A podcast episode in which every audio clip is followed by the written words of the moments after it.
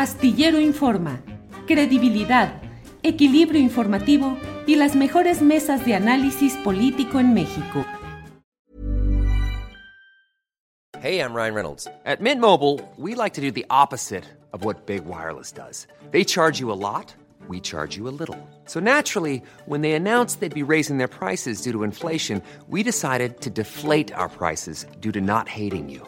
That's right. We're cutting the price of Mint Unlimited from $30 a month to just $15 a month. Give it a try at mintmobile.com slash switch. $45 upfront for three months plus taxes and fees. Promo rate for new customers for limited time. Unlimited more than 40 gigabytes per month. Slows. Full terms at mintmobile.com. I'm Sandra, and I'm just the professional your small business was looking for. But you didn't hire me because you didn't use LinkedIn jobs. LinkedIn has professionals you can't find anywhere else, including those who aren't actively looking for a new job, but might be open to the perfect role, like me. In a given month, over 70% of LinkedIn users don't visit other leading job sites. So if you're not looking on LinkedIn, you'll miss out on great candidates like Sandra. Start hiring professionals like a professional. Post your free job on linkedin.com/spoken today. Y vamos de inmediato a una entrevista que creo que es muy necesaria porque los tiempos que estamos viviendo eh, están marcados en términos políticos, electorales, por esta irrupción de medios de comunicación extranjeros que han estado suministrando información proveniente de filtraciones y de manejos oscuros de presuntos declarantes de gobierno estadounidense en el sentido de apoyos económicos a campañas anteriores del, del ahora presidente Andrés Manuel López Obrador. Eh, dos textos en particular del doctor Fernando Buenavad me han llamado la atención y creo que es importante que eh, nos ayude él a compartir eh, su visión y su punto de vista. Dos artículos, uno llamado Fiscalías. Ya es momento de, de que haya fiscalías especializadas en delitos comunicacionales. Otro tema importante que ha escrito el doctor Fernando Buenavad es eh, acerca del New York Times y el negocio del injerencismo. Por eso me da mucho gusto saludar en esta ocasión al doctor en filosofía, escritor y profesor Fernando Buenavad. Fernando, buenas tardes. Julio, un gran abrazo, muchas gracias por la, la convocatoria y la oportunidad de saludar a toda la audiencia. Eh, con un abrazo fraterno siempre. ¿eh? Gracias, Fernando, muy amable. Fernando, pues como bien sabes, estamos metidos en esta cascada de señalamientos en los cuales han participado eh, medios extranjeros, eh, pues de una presunta eh, fama global en ese aspecto de medios internacionales de comunicación, en el tema de crimen organizado y apoyos, presuntos apoyos a campañas de Andrés Manuel López Obrador. ¿Qué nos dices sobre este momento que estamos viviendo, Fernando? ¿Cómo hay que entenderlo? ¿Qué puntos de referencia debemos tener para no extraviarnos en todo este bosque de especulaciones, inferencias y filtraciones? Ah, bueno, es una pregunta fácil. para no perdernos, Julio. Eh, bueno, quizá algunas brújulas que podrían ser de utilidad en esta, en esta refriega electoral que vemos hoy. Una condición creo que, que es indispensable eh, que radica en la, en la, necesidad de entender que los tiempos eh, políticos y los tiempos mediáticos han cambiado, eh, que, que, se ha hecho complejo, mucho más complejo el escenario de las redes de comunicación, de las llamadas redes sociales, eh, que, que, la estructura misma de lo que fueron hasta hace algún tiempo las grandes catedrales mediáticas en el mundo, incluyendo New York Times, incluyendo la propia Televisa con todo lo que esto significa, las, la propia Sociedad Interamericana de Prensa en América Latina y sus bastiones duros como el Grupo Clarín de Argentina, como el Comercio de Chile, como, como el Mercurio de Chile, como el Comercio de, de, de, Perú, en fin, como todas estas, este, eh, eh, lo que yo llamo bases mediáticas que operan en simultáneo con las bases militares en América Latina. Eh, esta estructura ha venido cumpliendo distintos eh, papeles a, lo largo de los años recientes y, ellas mismas se han visto transformadas y superadas por otro conjunto de tensiones. Eh, en este momento creo que uno de los, factores, de los vectores duros en los paradigmas de la estructura mediática, es que, es que la industria bélica mundial ha cobrado una velocidad extraordinaria y ha cobrado una, fuerza de expansión y de, y de, dominación que, están marcando y tiñendo todas las agendas de todos los medios en el mundo. Em, y, esto, para, poder verlo con más detalle, eh, necesitaríamos eso, mostrar un pequeño mapa en el que la, la influencia financiera, política, táctica y estratégica diría yo, semántica de la industria militar global está eh, pautando los medios, los modos, las velocidades, las, los acentos este, con que la, prensa está manejándose hoy. Y México no está ajeno a ese escenario. Eh, ya sabemos que México es un país que, entre otras de las muchas grandes bellezas y riquezas que tiene, pues tiene las riquezas petroleras, tiene las riquezas de litio, tiene, en fin, mares, eh, ríos, montañas, este, tiene minería, en fin, es un país realmente, eh, dicen algunos, bendecido ¿no? por, la, por las riquezas naturales. Y eso a los ojos de los países hegemónicos, particularmente imperialistas como Estados Unidos, pues es una tentación permanente y jugosa. Y a eso se han dedicado durante muchas décadas. Lo, lo que han tratado de hacer sistemáticamente, no sería esta la primera vez de que un medio en que un medio hegemónico norteamericano inventara ataques contra un presidente en México. Tenemos, ya, te, podríamos armar una biblioteca de las cosas que han sido capaces de hacer y decir a lo largo de, pues por ejemplo, de, las, de los paradigmas de la 4T, de lo que se ha dicho desde la, desde la independencia hasta lo que se ha dicho este, con Cárdenas y, y durante la revolución. La influencia mediática norteamericana ha ayudado a construir un imaginario este, que justifica que México tiene que seguir siendo histórica y eternamente un país para ser saqueado.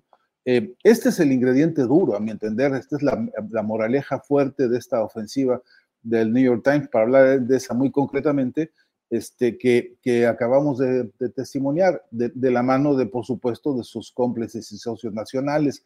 No, no se nos puede olvidar que, así como alguna vez fueron a traer a, a Maximiliano de Augsburgo, ¿no? Para que para que inventara un imperio este, en todo el continente, pues así hay algunos que van a buscar a New York Times y van a buscar a otros medios este, imperialistas para tratar de desbancar proyectos políticos democráticos, con todo lo que esto implique, sin olvidarnos de las contradicciones y las limitaciones. Pero que hay una tensión fuerte, sí, que está teñida eh, enfáticamente por los mecanismos de dominación económica, sí, y que atrás de esa dominación económica están los intereses de la, de la industria bélica mundial, no tengo la menor duda. Habría algunos ejemplos. Y en, síntesis, Julio, lo que, quiero decirte es que eh, hoy, hoy no se puede hacer un análisis de, la, de, la, de los modelos de intervención en cada país sin saber cómo está la caja de resonancia internacional. ¿no? En dónde están moviéndose los hilos, dicen algunos que hay que tener ojo de mosca para poder ver en simultáneo el poliedro de realidades políticas y económicas. No es una casualidad que en América Latina esté avanzando la derecha, no es una casualidad que los personajes de la derecha invoquen a los mismos medios, de los que acabamos de señalar, y no es una casualidad que estén operando lo que algunos llaman hoy en nado sincronizado, ¿no? Este, eh, justamente con el discurso que es el saqueo, la usurpación y sembrar el, discurso en, síntesis de no hay más que resignarse, no hay más que asociarse, no hay más que bajar la cabeza y estar contentos con que nos exploten. Eh, ese es el mensaje. Fernando, en términos generales, podría verse que en México es una situación, al menos pareciera, eh, viéndola desde aquí, desde el propio México, que en comparación con Latinoamérica está siendo menor el impacto de estas maniobras periodísticas eh, de medios extranjeros y sus socios o réplicas en tierra mexicana, los medios convencionales mexicanos, eh, está siendo menos eficaz que en otras latitudes donde esos medios sí han encabezado, han golpeado directamente credibilidad, certidumbre, viabilidad, estabilidad política de esos gobernantes progresistas. Uno puede explicárselo a partir de la fuerza eh, de la mañanera presidencial y de una mayor participación social, pero ¿qué tanto puede impactar una campaña sistemática como la que ya hemos visto con la intervención de ProPublica, de Inside Crime, eh, la columna de Anabel Hernández en un medio alemán, eh, de mm, el Financial Times, ahora el New York Times. ¿Qué tanto realmente puede simbrar a un gobierno progresista mexicano todo esto? ¿O crees que sí hay un cierto blindaje en México frente a esos acosos y embestidas? Pues Julio, yo creo que hay un poco de todo, ¿no? Si me permites hacer una, una mezcla de cosas, porque eh, al, imperio norteamericano no le conviene tener en, su, en lo que ellos creen que es su traspatio, no les conviene que haya demasiado ruido ni demasiado desacomodo, ¿no? Y yo creo que México les sirve en alguna medida como colchón. Esto lo dicen varios este, analistas, incluso norteamericanos, a propósito de lo que están viendo hacia América Latina, ¿no? Básicamente Centroamérica y la problemática que en Centroamérica está generando de personas que tienen que salir de sus países para buscarse la vida, ¿no? Este, inmigrantes o emigrantes. Eh, ellos necesitan que haya un país colchón por donde filtrar y donde, y donde eh, manejar esta, digamos, esta crisis histórica, social y humanista, que es gravísima en todo el planeta, por cierto, ¿no? Eh, pero no, no, no, no es solamente el asunto, digamos, migratorio el que, el que, el, que requiere un colchón respecto de la visión norteamericana. Yo, me parece que también este, no, no quisieran ellos de ninguna manera tener cerca de la frontera de eh, eh, una, un movimiento en el que se acentuaran pues las crisis, este, digamos, la violencia política, que se, que se convirtiera en una, en una situación de multiplicación de focos guerrilleros. Este, me parece que eso está en el cálculo de una, de una visión este, en la que pues, la doctrina Monroe sigue haciendo de las suyas, ¿no? Eh, y, no, no, tengo la menor duda de que em, en, ese caldo de cultivo eh, siempre la preferencia es tener un sistema que más o menos obedezca a cierto margen y a cierta estabilidad democrática que, encontrarse con un país en el que pudieran haber estallidos más fuertes. Eh, pero eh, eso apenas es un esbozo primero para tratar de responder en algo la complejidad, Julio, porque de otro lado, lo que, lo que, lo que sí creo que hay es que eh, también el volumen político de los pueblos, también, también ha ocurrido un caudal en América Latina completa y en México también, un caudal de sectores de la población que van despertándose y que van, que van mirándose más, más en términos de sus necesidades que en términos de las necesidades este, de, la, dominación y de la hegemonía. Y esto ha creado, pues eso, corrientes, corrientes de pensamiento y de acción y de influencia política que, que sí, que, que sí que han movido y que sí que están preocupando a los distintos este, gobiernos en la región y sobre todo a los gobiernos que más obligados están a rendirle cuentas a los intereses norteamericanos. Eh, y en eso no hay duda que una de, sus columnas vertebrales más duras es, es la, columna vertebral de la, de la Alianza Mediática Continental, que opera como eso, que opera como un bastión de, de, te repito, donde hay bases militares, hay bases mediáticas operando en sincronía. Y, y, y esto, pues, a mi entender, implica, desde luego, inversión, implica gasto, pero implica un programa, un programa, lo que entiendo como un programa semiótico, un programa de contenidos, un programa ideológico, en el que, pues, por lo menos la satanización de, todo, de toda protesta, por supuesto, la persecución de los, de los, de los liderazgos, la, la, generación de calumnias, de, de falacias, etcétera, este, es un gran mercado, es un gran negocio. Y no tengo duda de que, al menos con México, eh, se han encontrado con una doble circunstancia mezclada, desigual y combinada, dicen algunos autores, en la que sí que por un lado hay una, hay una, una propuesta de pensamiento y de, definiciones políticas de corte nacional, nacionalista incluso, este, eh, creo que en el sentido más, más este, halagüeño de ese, de ese término, eh, que, que, también tiene otros y muy deleznables, en el sentido incluso de una identificación de una reivindicación de, los pueblos, ¿no? que, ha venido dándose paso a paso con algunas medidas, este, algunas reformistas, otras asistencialistas, pero que le ha dado algún oxígeno a la base social más importante del país, incluso la más añeja, ¿no? Este, entendiendo que todo esto es todavía insuficiente, por cierto, ¿no? Hay que siempre decirlo porque si no, nos equivocaríamos en casi en cualquier diagnóstico. Pero de todas, todas, es una relación, creo, este, en la que, por un lado, viviéndose esta realidad de un país que tiene insurgencias de teóricas, políticas, de, de defensa popular, de defensa nacional, etcétera, pues ahí tenemos un país altamente infiltrado por el espionaje de la CIA, de la DEA y de cuánto organismo te puedas imaginar, nacional y extranjero, que, espían riquezas, que, que, espían, saben a veces más de lo que sabemos nosotros sobre las riquezas marítimas, por ejemplo, que saben más que nosotros muchas veces sobre las riquezas minerales este, que México. Selling a little or a lot. Shopify helps you do your thing however you cha-ching. Shopify is the global commerce platform that helps you sell at every stage of your business. From the launch your online shop stage to the first real life store stage, all the way to the did we just hit a million orders stage. Shopify is there to help you grow. Shopify helps you turn browsers into buyers with the internet's best converting checkout. 36% better on average compared to other leading commerce platforms because businesses that grow grow with Shopify. Get a $1 per month trial period at shopify.com/work. shopify.com/work. Hey, I'm Ryan Reynolds. At Mint Mobile, we like to do the opposite of what Big Wireless does. They charge you a lot, we charge you a little. So naturally, when they announced they'd be raising their prices due to inflation, we decided to deflate our prices due to not hating you. That's right. We're cutting the price of Mint Unlimited from $30 a month to just $15 a month. Give it a try at mintmobile.com slash switch. $45 upfront for three months plus taxes and fees. Promote for new customers for limited time. Unlimited more than 40 gigabytes per month. Slows. Full terms at mintmobile.com. Tiene muchas. Es decir, hay un, hay un caldo de cultivo de información que se, que se produce por, por la vía de un sistema de espionaje en el sentido del espionaje científico incluso, y que, y que, y que no atrae beneficios para el país, pero sí construye, digamos, un candelero de hipotéticas amenazas.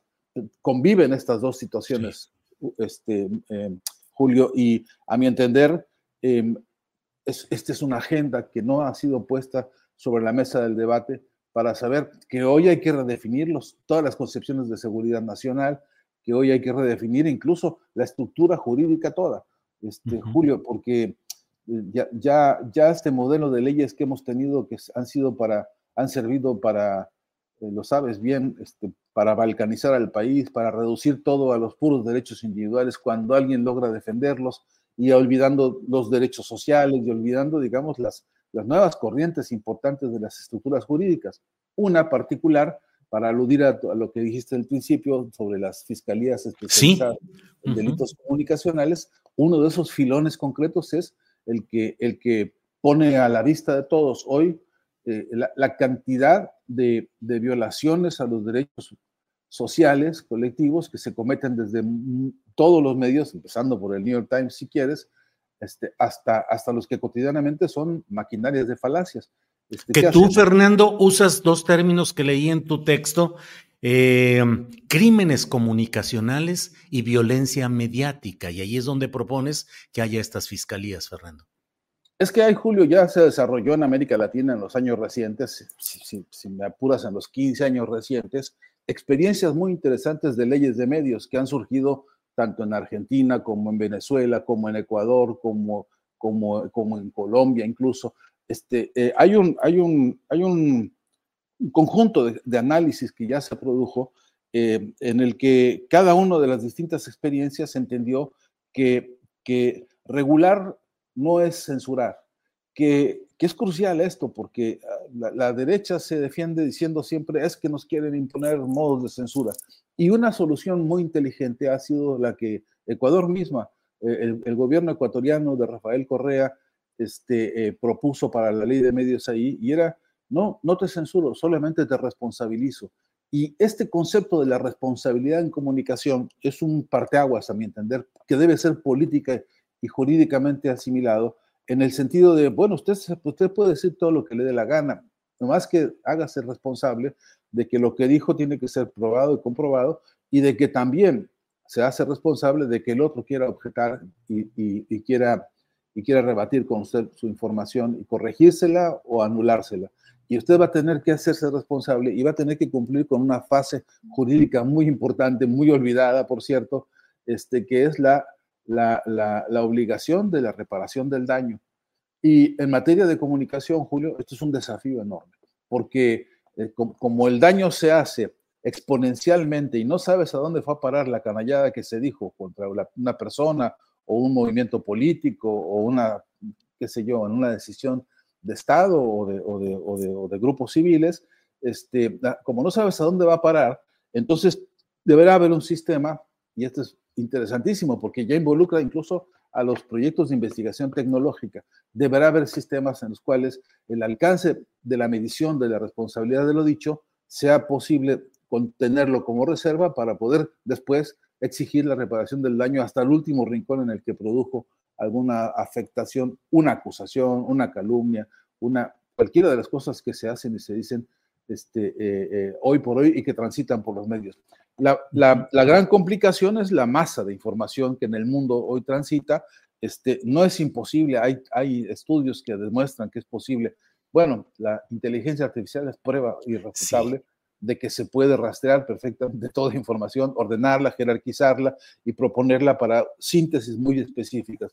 Y yo creo pero fíjate, Fernando, si me permites aquí, antes de que pasemos de, eh, sobre el tema de la inteligencia artificial, ¿qué tanto hemos entrado ya a una nueva etapa en la cual nuestros criterios de análisis periodístico y de valoración de los medios correspondían a ese mundo de los impresos y lo electrónico como lo conocimos, pero qué tanto hoy estamos entrando ya a una nueva etapa de falsificaciones, creaciones de contenidos detectables, sí, mediante sistemas, eh, investigaciones posteriores, pero no en su momento en el que impactan. ¿Qué tanto hoy entramos ya a la etapa de la disolución de los criterios periodísticos de edad? Pues entramos en una, como en casi todo en, estos tiempos, en una gran transformación, este, eh, especialmente metodológica también, ¿no? Porque hay que ver que si si para analizar las problemáticas de hoy agarramos el librito de los años 50, vamos a tener problemas muy serios en términos de la comprensión de los hechos mismos, y no solamente de los hechos, sino de cómo, cómo organizarlos, cómo jerarquizarlos, y luego ser muy conscientes de que hay una cantidad de fenómenos nuevos, sé lo que digo, subrayo la palabra nuevos, que no estaban en el presupuesto de los análisis teóricos de hace 15 o 20 años. Así que por eso es que se requiere un músculo de trabajo teórico metodológico pegado íntimamente con el concepto del tiempo real. ¿no? Es decir, que necesitamos hacer investigación sobre la problemática comunicacional, la producción comunicacional y la repercusión de la comunicación en tiempo real para asegurarnos, uno, de que hay verdad, y todavía es posible, te puedo garantizar que en el mundo de la filosofía este es un debate central, no perder la noción de la verdad porque perdemos sino una orientación central en la, en la conducta de los pueblos. Pero esa verdad tampoco es una, una piedra, no es un monolito que se quedó en el pasado con un conjunto de preceptos. También ese concepto eh, está dinamizándose en, en, el sentido de la, de la, de la dinámica de los hechos, de, la dinámica de los problemas. Entonces, pero también es cierto que esa verdad hoy tiene otro requisito de este tiempo, que es la, el, el, requisito de los consensos. Eh, y, y, y, es un vector y es un paradigma que debe atravesarlo todo la conducta de las, de las, de las em, empresas de comunicación, digamos, los fenómenos de crimen comunicacional, eh, deberían ser analizados en, términos de este proceso, de esta estructura metodológica que deje ver, uno, cómo están los consensos, luego, cómo están los, los disensos, cómo están las, las amplitudes y la profundidad del, del, del hecho para, para poder medir eh, incluso el, el dilema de la participación. Es decir, ¿cuántos le metieron la mano a la calumnia que se está difundiendo por todos lados? Si hay alguien que fue capaz de sentarse en algún momento de alguna de las tardes de los días anteriores y dijo, vamos a sacar una noticia nosotros en la que le vamos a decir a López Obrador que es narco y armamos con esto una movida total, si se puede probar o no se puede probar, en el mare magnum de lo que se va a lanzar, no pasa nada porque no va a haber ni, ni estructura jurídica que nos reclame, no va a haber ni, ni, fortaleza eh, de jurisprudencia alguna que nos cite a revisar este, fundamentos, preceptos o tendencias este, eh, de la justicia en el mundo hoy. Nada, lo que tienen es impunidad pura y dura. Este ejemplo que, estoy citando ahora, este, perdón por aterrizarlo tan, tan bruscamente en un caso, pero es que es un caso que es paradigmático, es para estudiarlo, y no solamente porque se refiere a un presidente en gestión, sino porque de, lo que se trata es de descalificar una organización política y un, y un periodo histórico. Detrás de esto se trata de ensuciar, y ensuciar es un delito comunicacional hoy, que debería estarse sancionando eh, eh, de, manera, de manera muy dinámica, muy abierta, muy participativa y muy consensuada, porque Julio, están en riesgo todos, tú, yo, cualquiera que está expuesto a que un día un señor que se haga llamar teacher o pupil o como sea, entonces venga y te diga, pues este es no sé qué, este, inventa el adjetivo que te guste, y entonces este, eh, tú no tengas posibilidad ninguna de recurrir a ningún amparo colectivo, como son las leyes, ¿no? A ningún amparo de organización colectiva, eh, comunitaria, social, como se llaman los cuerpos, deberían ser los cuerpos jurídicos. Entonces, sí que la problemática se ha vuelto inter, multi y transdisciplinaria, sí que hace falta que los abogados hoy estudien necesariamente comunicación, sí hace falta que todos los comunicólogos estudien, por supuesto, derecho, jurisprudencias y tradición de lo, que entendemos como filosofía del derecho y que haya una multi y transdisciplina eh, eh, para poder tener para poder atender la condición de estudiar y trabajar en tiempo real sobre todos los fenómenos que conocemos hoy este, en materia de, por ejemplo, este, delincuencialidad comunicacional. Porque te tengo la mala noticia, Julio, de que encima de todo esto tiende a empeorar, ¿no? Porque encima de todo, ahora, de aquí a los procesos electorales, este, en este año el mundo enfrentará, dicen algunos, el récord mundial de procesos electorales, ¿no? Bueno, México es un caso y, ya estamos viéndolo. Venezuela es otro caso y ya estamos viendo las ofensivas. Eh, eh, en Argentina habrá todavía falta año y medio, pero habrá dentro de año y medio procesos electorales eh, para cambiar diputados y ya estamos viendo los escenarios en los que hoy se ejerce procesos de descalificación, procesos de criminalización de personas, procesos de, en fin, de, de, metodología para ensuciar este, em, a todos aquellos que no, que no le gustan al que está sentado en el poder y que decide un día con qué adjetivo te va a ensuciar la mañana, el día o la vida entera. Eh, ante eso, eh, ante este cambio, digamos, de paradigmas a nivel internacional, global e histórico de todos estos fenómenos, eh, la inmensa mayoría de nuestros métodos de investigación, de análisis, incluso de exposición, se han venido quedando medio arrumbados, Julio, y yo tengo la impresión lo digo con todo respeto y salvando las excepciones que hay que salvar siempre, que, nuestro, que nuestra narrativa no está a la altura de la historia. Nuestra narrativa no está a la altura de la historia. Fernando, pues como siempre, muy agradecidos de poder contar con tu presencia, tu participación. Se están viviendo momentos tensos, duros en México con esta acometida de estos medios internacionales, las narcoetiquetas en las redes sociales, la impunidad con la que se mantiene esa narrativa sin demostración periodística, sin pruebas, sin consistencia, pero tratando de generar por lo pronto una violencia mediática que ojalá y no devenga, como en otras latitudes, también en violencia física y en provocación para tratar de descarrilar procesos electorales. En eso estamos, Fernando. Una última línea, si me permites. no, adelante. Hay que, agregarle, Julio, a esto un, un aparato de Estado y sobre todo gobiernos como el de México, que teniendo magníficas ideas en materia de comunicación, que habiendo hecho cosas tan excepcionales como la mañanera y, y, algunos otros episodios de, de, comunicación del propio presidente, eh, resulta que es insuficiente, porque resulta que hoy incluso la estructura del Estado eh, si hubiera que volver a estudiar la historia de la construcción de los estados, necesitaríamos incluirle hoy eh, unidades de comunicación, de política, de información de lo que los estados son y, cómo los estados tienen que desarrollar modelos de ofensiva y de contraofensiva cultural para defender en sus estructuras más, íntimas lo que representan y encarnan como construcción colectiva que debe representar a todos con igualdad de oportunidades, con igualdad de derechos y con igualdad de condiciones sobre todo. Y, y, este capítulo, hoy por hoy en México se ve muy flaco.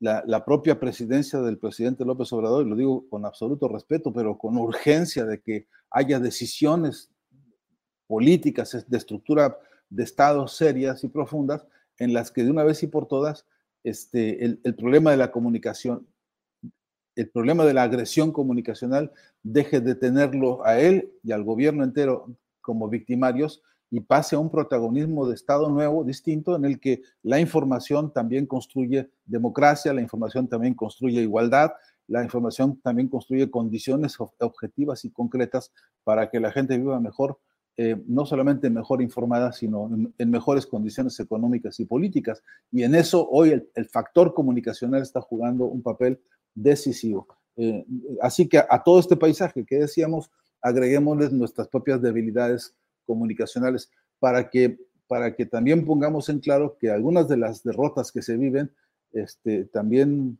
provienen de haber descuidado muchos frentes, ¿no? Así es, Fernando. Pues como siempre, muy agradecidos de esta posibilidad de platicar contigo, Fernando, y seguimos adelante, que hay muchas cosas de las cuales platicar en estos días y en este inicio de campaña este viernes a tambor batiente aquí en México. Fernando, como siempre, muchas gracias. Hasta siempre, Julio, un gran abrazo. ACAST powers the world's best podcasts. Here's a show that we recommend. The Real Housewives is a guilty pleasure for most, but if you're looking to not feel guilty about that pleasure, tune in to Everything Iconic with me, Danny Pellegrino, where I break down all the messy moments and behind the scenes antics of Bravo's popular franchise. And on Everything Iconic, I also interview celebrity guests like Kelly Ripa, Kiki Palmer, Drew Barrymore, Cameron Diaz, and more about their guilty pleasures, their past work, and so much more. So if you're pop culture obsessed and find yourself watching way too much reality TV like me, tune in to Everything Iconic with Danny Pellegrino wherever you listen to podcasts. ACAST helps creators launch, grow, and monetize their podcasts everywhere. ACAST.com. Para que te enteres del próximo noticiero, suscríbete y dale follow en Apple, Spotify, Amazon Music, Google o donde sea que escuches podcast te invitamos a visitar nuestra página julioastillero.com.